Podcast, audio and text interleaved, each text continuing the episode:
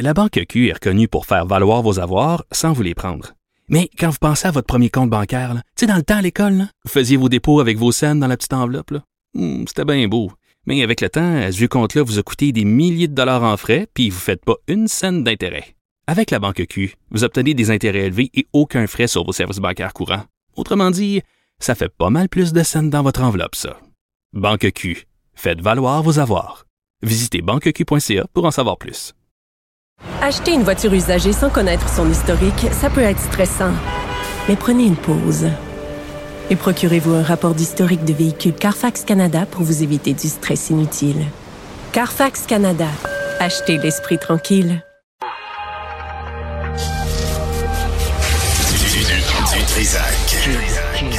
Du L'original. Radio.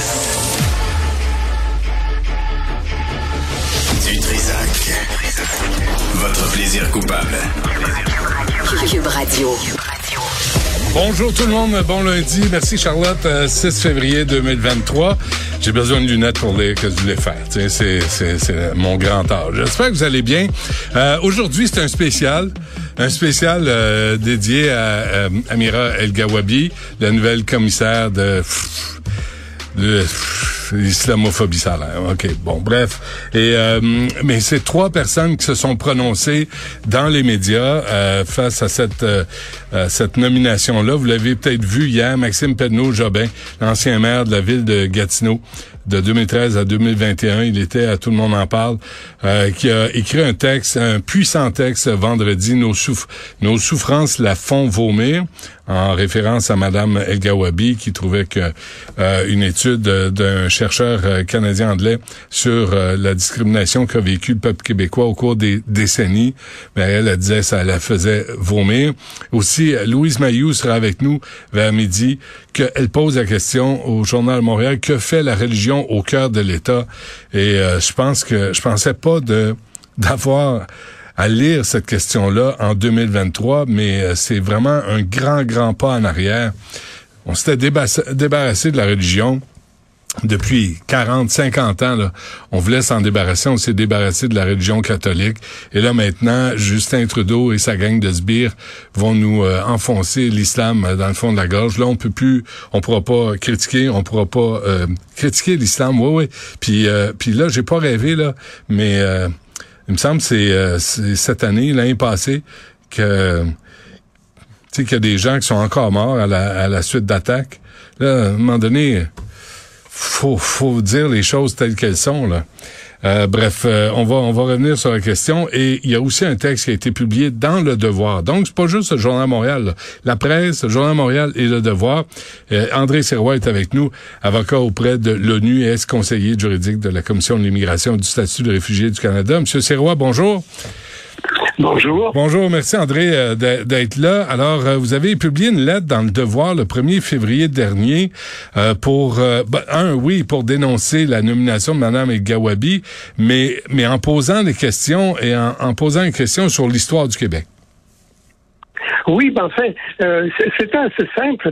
J'imagine bien que je ne dois pas être la seule personne au monde qui se rappelle de l'accueil très chaleureux et très généreux que les Québécois ont donné à des musulmans qui sont venus se réfugier ici pendant la guerre d'Algérie, des gens qui sont ensuite devenus des chefs après des chefs de l'Algérie après l'indépendance de l'Algérie et qui ont gardé un très bon souvenir et de nombreux amis au Québec.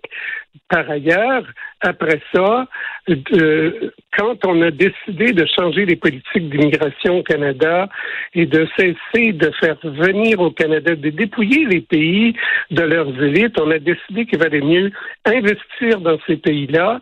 Le Canada a envoyé des fonds qui étaient payés en grande partie par les Québécois et les Québécois sont allés dans des pays musulmans francophones, diriger des projets, enseigner dans des instituts et dans des universités et ont collaboré très sensiblement euh, au développement de ces pays-là. Ça, c'est des faits, c'est des faits contrôlables. Ça représente sûrement des dizaines de millions, sinon des centaines de millions de dollars. Et les gens de ces pays-là moi j'en connais, sont très reconnaissants pour ce qu'on a fait. Les seuls qui sont pas reconnaissants, apparemment, c'est les gens qui sont au bureau de Trudeau à Ottawa. Ah, euh, C'est des gens qui, qui, qui ignorent ça. Ils, ignorent l'histoire du Québec complètement. mais hier, Hier, André, je lisais euh, votre lettre, mais euh, tout le monde en parle, enregistré le jeudi. Vous avez publié ça euh, samedi, là, sauf erreur. Vous avez écrit, il aurait dû lui dire que dans les années 1950 et 1960, les maisons d'enseignement du Québec ont généreusement reçu et formé un très grand nombre de Nord-Africains réfugiés ici pour échapper à la guerre d'Algérie. Hier, Guillaume Lepage disait qu'il y avait, dans les années 60 au Québec, à peu près 10 musulmans. Euh, je pense que euh, M. Lepage non plus là, avait pas lu ses cours d'histoire. Ben non, c'est entièrement faux. Demandez, demandez à des gens qui ont mon âge, là, qui sont un peu plus vieux. Il y avait plein d'étudiants, non seulement des étudiants musulmans, non seulement des étudiants algériens, il y avait beaucoup d'étudiants algériens qui étaient réfugiés ici, et il y avait aussi des Français qui voulaient pas aller se battre pour euh, qui étaient favorables, par exemple, à l'indépendance d'Algérie, ou qui, pour une raison ou pour une autre, voulaient pas défendre le système colonial français, qui se sont réfugiés ici. Hmm. Il y avait, j'étais au devoir à un moment donné, à peu près à ce moment-là, le chef du syndicat, c'est un journaliste qui s'appelle Jean Teinturier, un journaliste très fameux qui avait plein d'amis ici. Et Jean Teinturier était là pour éviter d'aller se battre en Afrique du Nord. Il l'a fait finalement, mais il reste qu'il y avait plein de ces gens-là ici, comme il y avait plein de réfugiés américains qui voulaient pas aller se battre pour la guerre du Vietnam. Et ça fait partie de l'histoire du Québec, ça.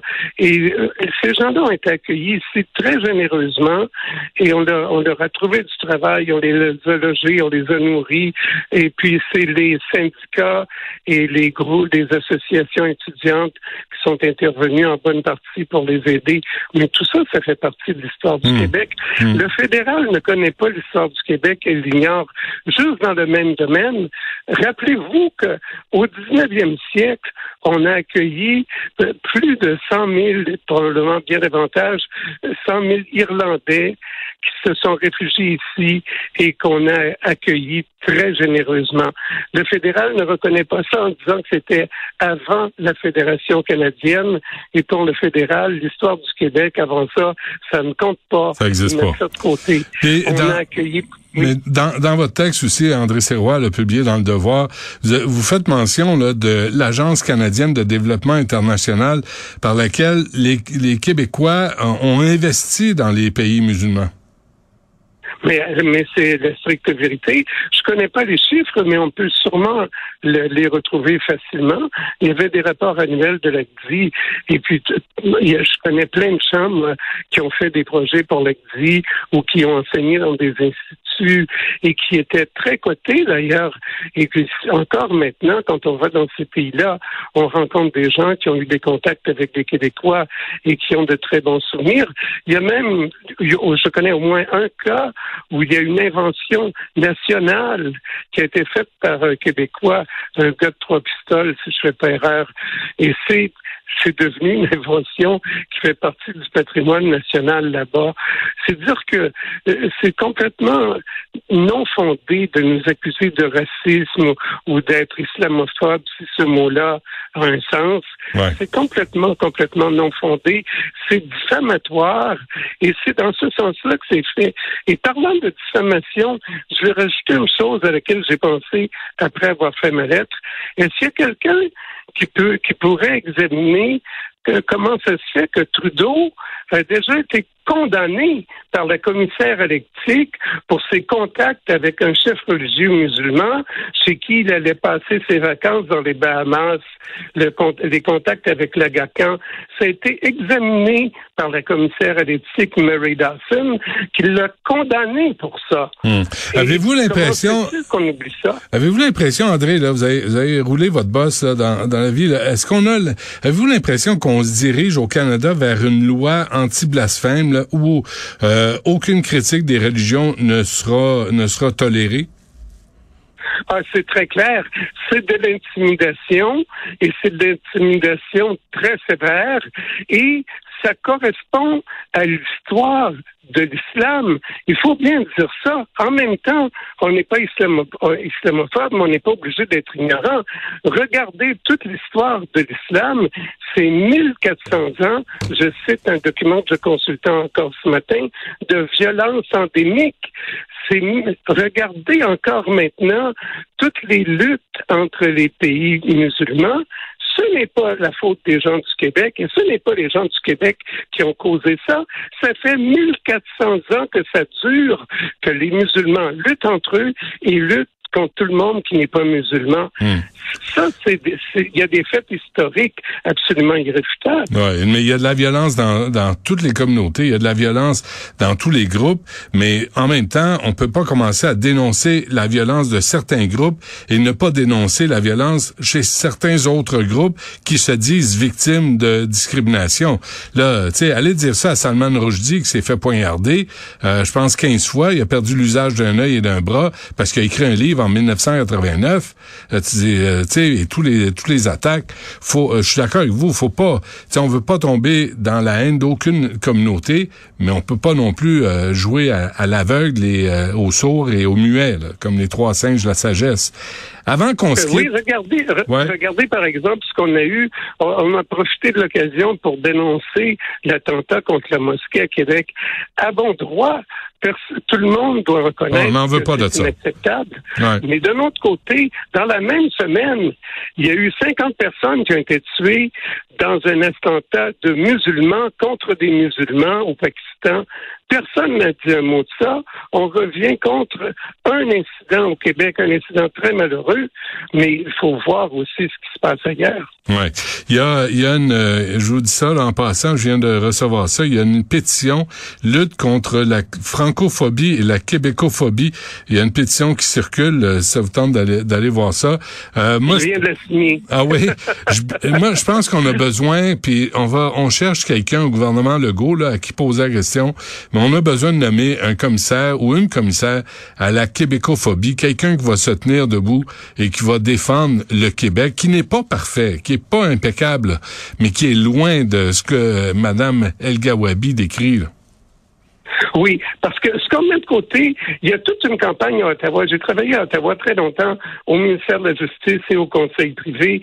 Je peux vous assurer qu'il y a toute une campagne à Ottawa pour effacer l'histoire du Québec, effacer tout ce qui est positif et ce qui est exemplaire dans l'histoire du Québec et réécrire l'histoire du Québec pour, pour finalement massacrer les Québécois, si je peux dire. Hmm. Et, ça, c'est fait intentionnellement et c'est fait systématiquement.